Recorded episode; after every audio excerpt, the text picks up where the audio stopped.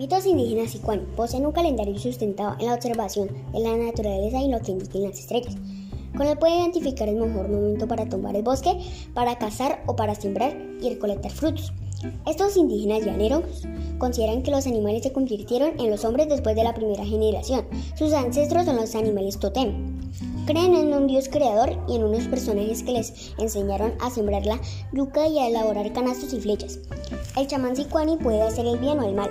Lo mismo ocurre con otros curanderos o piaches del llano como los piapoco o piaroa. Alegui es el maleficio.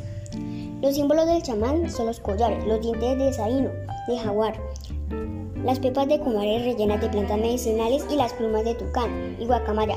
Para iniciar los ritos de curación, el chamán utiliza la maraca sicuani. Sus trabajos se pagan en especie. En el ritual de pubertad de una joven es esencial la acción del chamán.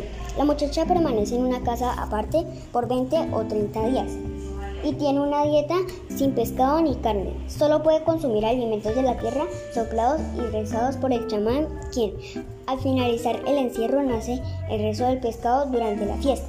Hoy representan un núcleo humano importante de revitalización cultural, desarrollada a partir de la adaptación a técnicas económicas de ganadería y agricultura y a programas de educación bilingüe acompañados de publicación de cartillas Tijuana.